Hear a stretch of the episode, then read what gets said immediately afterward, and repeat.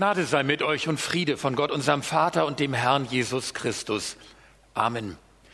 Der Predigtext steht im Brief des Paulus an die Gemeinden in Rom in Kapitel 13. Seid niemandem etwas schuldig, außer dass ihr euch untereinander liebt. Denn wer den anderen liebt, der hat das Gesetz erfüllt. Denn was da gesagt ist, du sollst nicht Ehe brechen, du sollst nicht töten, du sollst nicht stehlen, du sollst nicht begehren. Und was da sonst angeboten ist, das wird in diesem einen Wort zusammengefasst. Du sollst deinen Nächsten lieben wie dich selbst. Die Liebe tut dem Nächsten nichts Böses so ist nun die Liebe des Gesetzes Erfüllung. Und das tut, weil ihr die Zeit erkannt habt, dass die Stunde da ist, aufzustehen vom Schlaf. Denn unser Heil ist jetzt näher als zu der Zeit, da wir gläubig wurden. Die Nacht ist vorgerückt, der Tag ist nahe herbeigekommen. So lasst uns ablegen die Werke der Finsternis und anlegen die Waffen des Lichts. Lasst uns ehrbar leben wie am Tage, nicht in Fressen und Saufen, nicht in Unzucht und Ausschweifung, nicht in Hader und Neid, sondern zieht an den Herrn Jesus Christus und sorgt für den Leib nicht so, dass sie den Begierden verfallt. Liebe Gemeinde, das ist ja ein Bild, das wir gerade jetzt in der dunklen Jahreszeit gut verstehen. Es ist morgens früh. Draußen ist noch alles dunkel. Wir liegen wohlig im Bett. Der Wecker klingelt. Paulus schreibt, handelt, weil ihr die Zeit erkennt, nämlich dass die Stunde da ist, aufzustehen vom Schlaf. Die Nacht ist vorgerückt, auch wenn es noch nicht hell geworden ist. Der Tag aber nahe herbeigekommen. Was ist jetzt dran? Aufstehen. Den Schlaf aus den Augen und den Gliedern bekommen, den Schlafanzug samt dem Bettmief, der da noch drin hängt, ausziehen, duschen, Kleider für den Tag anziehen. Und dann geht es dem Tag entgegen und der Tag kommt, selbst wenn es noch gar nicht danach aussieht. Advent, das heißt ja ankommen, herbeikommen. Christen gehen dem ankommenden Tag entgegen. Sie wissen, was der Wecker geläutet hat. Wer ihn überhört und einfach weiter schläft, verpennt den kommenden Tag. Ah, wie gut, dass heute Sonntag ist und dass heute Morgen alles etwas entspannter abgelaufen ist.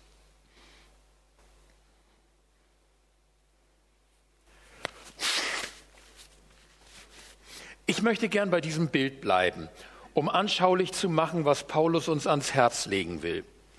Drei Fragen ergeben sich. Erstens, welche Uhrzeit zeigt der Wecker? Zweitens, wie kommen wir raus aus dem Bett und dem Schlafanzug? Drittens, was heißt es, Tageskleidung anzulegen? Erstens, was zeigt der Wecker an? Um uns ist noch Nacht, vielleicht sogar in uns. Sehe ich in die Zeitung, finde ich wenig Erfreuliches. Kriegerische Zustände in vielen Weltreligionen, der Klimawandel nimmt immer mehr Fahrt auf. Flüchtlinge vegetieren zu zigtausenden an den Grenzen Europas. Die soziale Schere öffnet sich immer weiter. Wir kennen das. Es ist fast zu einer Art Litanei geworden. Weckt sie noch irgendjemand auf? Oder treibt sie uns noch mehr in schläfrige, resignierte Lethargie? Und in uns? Auch wir haben uns dem allgemeinen sozialen Klima angepasst. Auch unsere Ellbogen und unsere Zunge sind bereit mitzumischen. Oder wir haben uns unsere Nische gesucht, wo wir weiter von unserer heilen Welt träumen. Hauptsache mein Haus, mein Auto, mein Urlaubsparadies. Und das tut, weil ihr die Zeit erkannt habt, dass die Stunde da ist, aufzustehen vom Schlaf. Denn unser Heil ist jetzt näher als zu der Zeit, da wir gläubig wurden. Jesus Christus ist bereits in unsere Welt gekommen. Er hat das Licht in ihre tiefste Nacht gebracht. In seinem Kreuz und seiner Auferstehung ist Gottes neue Welt unter uns schon angebrochen. Und er ruft uns mit ihm dem Licht entgegenzugehen. Einige Ausdrücke in diesem Bibelabschnitt enthalten Anklänge an urchristliche Taufsprache. Wenn Menschen aus dem Heidentum zum Glauben fanden, dann wurde das dargestellt als Aufstehen vom tödlichen Schlaf und Eintreten in das Licht der Auferstehung Jesu.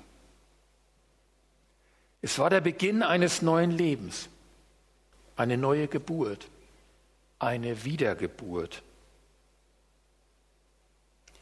Wer von uns aus dem Unglauben zum Glauben gefunden hat, hat das ähnlich erlebt. Ein Aufwachen und Aufstehen zu einem ganz neuen Leben. Hier aber redet Paulus merkwürdigerweise zu Menschen, die schon länger im Glauben stehen, bei denen ihre Taufe und Bekehrung schon eine Weile zurückliegen. Es ist Zeit aufzustehen, denn unser Heil ist jetzt näher als zu der Zeit, da wir gläubig wurden. Also Taufevangelium an Leute, die schon lange gläubig sind. Ich habe mich gefragt, ist da etwa jemand nach dem Aufstehen wieder eingepennt? hat sich im Bett aufgerichtet und dann doch noch einmal schlafen gelegt. Und dann habe ich mich gefragt, wie das bei mir wohl aussieht.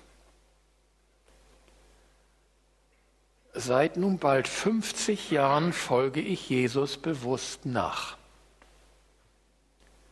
Diese fast 50 Jahre bin ich dem Tag, an dem ich vor Jesus stehen werde, entgegengegangen.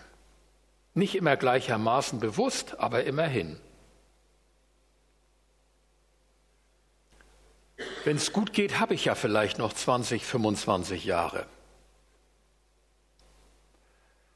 Das heißt, zwei Drittel meines Laufes sind gewiss um. Ist in dieser Zeit das Ziel für mich klarer, die Hoffnung deutlicher und stärker geworden? Bin ich Jesus ähnlicher geworden in dieser Zeit? Oder habe ich mich eher gut eingerichtet, etabliert, aber jetzt auf christlich? Es ist Zeit, wieder aufzustehen, falls ich mich erwische, unterwegs ein Nickerchen gemacht zu haben, wie die zehn Jungfrauen. Die Nacht schwindet schon. Zweitens, wie kommen wir raus aus dem Bett und dem Schlafanzug? So lasst uns ablegen die Werke der Finsternis. In seinen Ausführungen, was er damit meint, wird Paulus unangenehm konkret. Als Beispiele bringt er fressen und saufen. Also eine Art übermäßig zu genießen, die uns behäbig und unbeweglich macht und uns in die Unfreiheit der Sucht führt. Dann gilt unsere Leidenschaft nicht mehr dem Reich Gottes und der Botschaft, die wir Menschen durch unser Leben und Reden nahebringen wollen, sondern unserem Sessel, dem Fernseher, der Chipstüte und dem Feierabendbier. Dann ist Wohlsein und Bequemlichkeit nicht mehr Genuss und Entspannung, die wir im gesunden Wechsel zu unserer Arbeit und unserem Auftrag brauchen, dann werden sie zum eigentlichen Lebensinhalt. Paulus nennt weiter Unzucht und Ausschweifung. Vielleicht hat Paulus da an die nächtlichen römischen Orgien gedacht, bei denen man nach üppigem Mahl auch miteinander Sex in allen Variationen hatte. Also Sexualität, die vor allem auf schnelle, ekstatische Befriedigung angelegt ist, aber losgelöst von Beziehung, Verantwortung und Treue für den Partner als ganzen Menschen. Auch das ist ja unserer Wohlstands- und Spaßgesellschaft nicht fremd ist zu hinterfragen, ist weitgehend ein Tabu geworden. Wer es doch tut, wird zum bigotten Spießer erklärt. Das Zerstörerische für mich selbst, meine Beziehungsfähigkeit und auch für die Menschen, mit denen ich so umgehe, wird gern unter den Tisch gekehrt. Wer so lebt, erfährt es aber ist Folgenhader und Eifersucht. Dadurch, dass Paulus auch solche Haltungen anspricht, macht er deutlich, es geht nicht nur um sexuelles Fehlverhalten oder gar Leibfeindlichkeit. Die Finsternis erstreckt sich auch auf das Geistige, auf innere Haltungen und auf unsere Gedanken. Hader, das ist der alte gepflegte Zwist meine fehlende Bereitschaft, auch meine eigenen Anteile am Streit in den Blick zu nehmen. Und es ist die fehlende Bereitschaft zu vergeben und mich zu versöhnen. Dadurch vergifte ich Beziehungen und ich vergifte auch mein eigenes Leben und verdunkle es. Eifersucht und Neid. Ich habe einen interessanten Artikel über den Neid gelesen. Unser Neid richtet sich selten auf Fernstehende, sondern meistens auf Nahestehende. Ich bin in der Regel nicht neidisch auf den Reichtum von Jeff Bezos. Für diejenigen, die nicht wissen, wer das ist, das ist der Boss von Amazon, und seit einer Woche hat er in der Statistik der reichsten Menschen der Welt Bill Gates überholt. Also ich schätze mal, dass er so ungefähr ein Vermögen von 200 Milliarden Euro haben wird, geschätzt. Also mir würden ja auch schon zwei Milliarden reichen. Oder wenn es sein muss, auch zwei Millionen. Der ist weit weg von mir. Der spielt eh in einer ganz anderen Liga als ich. Aber neidisch bin ich in Wirklichkeit auf meinen Nachbarn, auf seinen Roboterrasenmäher oder seinen fetten SUV, den er immer so vor der Tür parkt. Vielleicht auch auf seinen besser gepflegten Vorgarten als meinen. Neidisch sind wir auf Menschen, die ähnliche Vorlieben und Gaben haben wie wir. Das heißt aber, Gemeinde ist ein ideales Milieu für Neid und Eifersucht. Wir haben hier ähnliche Ziele, ähnliche Vorlieben und Projekte. Wir singen gemeinsam in der Lobpreisband und arbeiten in Teams und haben viel Gelegenheit, uns miteinander zu vergleichen natürlich auch unsere Intelligenz, unser Bibelwissen und unsere geistliche Reife. Ich zum Beispiel als musikalischer Mensch bin immer ein bisschen neidisch auf Menschen, die gut Klavier spielen können. Paulus fragt uns, seid ihr wieder eingeschlafen und kungelt genau wie die Welt um euch herum, nur jetzt auch noch auf geistlich getrimmt. So lasst uns ablegen die Werke der Finsternis. Adventszeit ist in der Bibel und im Kirchenjahr ja eine Umkehr und Vorbereitungszeit. Und das Ablegen geschieht durch Bekennen und Vergebung erbitten. Wie wäre es, wenn wir die Adventszeit in der Andreasgemeinde so begehen würden, dass wir aufeinander zugehen? Vielleicht zum Anfang auf einen Menschen, uns aussöhnen, uns entschuldigen, Verzeihung erbitten und anderen zusprechen. oder seelsorgliche Gesprächspartner suchen und aussprechen, was keiner über uns weiß, aber was uns belastet und müde und träge macht. Die Werke der Finsternis, den muffigen Schlafanzug ablegen, heißt in der Bibel, Sünde bekennen voreinander und vor Jesus und sie zu seinem Kreuz bringen und da lassen und uns dann im Namen Jesu von ihr trennen. Also uns vom Bett trennen. Tun, das tun wir am wirkungsvollsten, wenn wir sofort aufstehen, duschen und neue Kleider anziehen. In der alten Kirche bekamen die Täuflinge nach der Taufe neue weiße Kleider angezogen. Und Paulus sagt auch sofort nach dem Ablegen, lasst uns anlegen die Waffen des Lichts. Drittens, wie legen wir die Tageskleidung an? Wir haben es gerade gehört. Die Tageskleidung ist für Paulus eine Rüstung. Das heißt, wir sind richtig wach und bereit für den Tag, wenn wir darauf vorbereitet sind, bis zum vollen Tagesanbruch noch manche Auseinandersetzung bestehen zu müssen. Aber wie bestehen wir unsere Kämpfe und Herausforderungen? Und da sagt Paulus etwas Wunderbares über das Anziehen.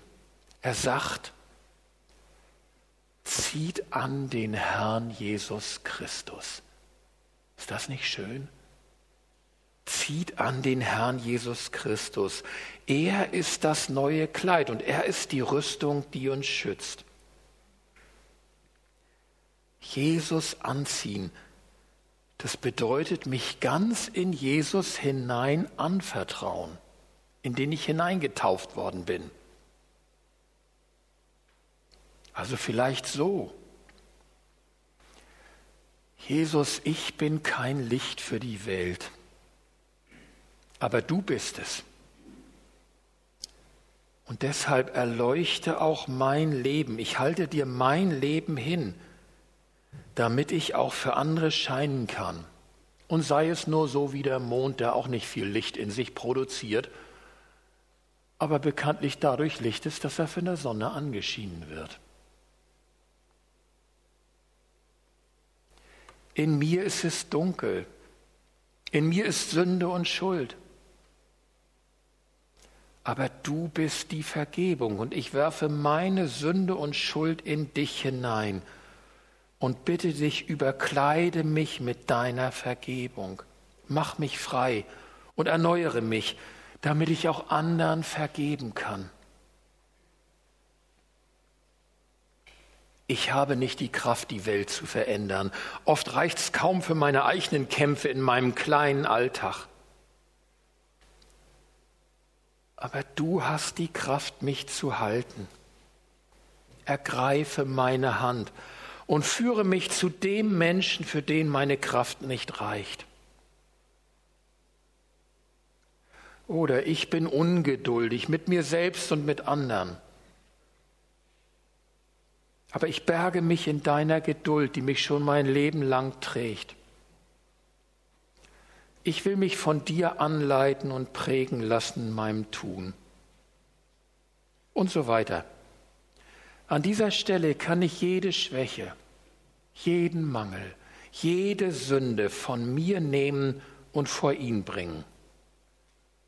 Und dann ziehe ich Jesus Christus über, mit dem ich ja eigentlich schon seit meiner Taufe überkleidet bin. Und bei ihm und in ihm ist Vergebung und Stärke und Fülle. Und von ihm empfange ich und lerne ich jeden Tag, vor allen Dingen heute. Aufmerksame Bibelleser werden gemerkt haben, dass ich die ganze Zeit nur über die zweite Hälfte unseres Schriftwortes gepredigt habe und gar nicht über die erste, von der Liebe, die die Erfüllung des Gesetzes ist.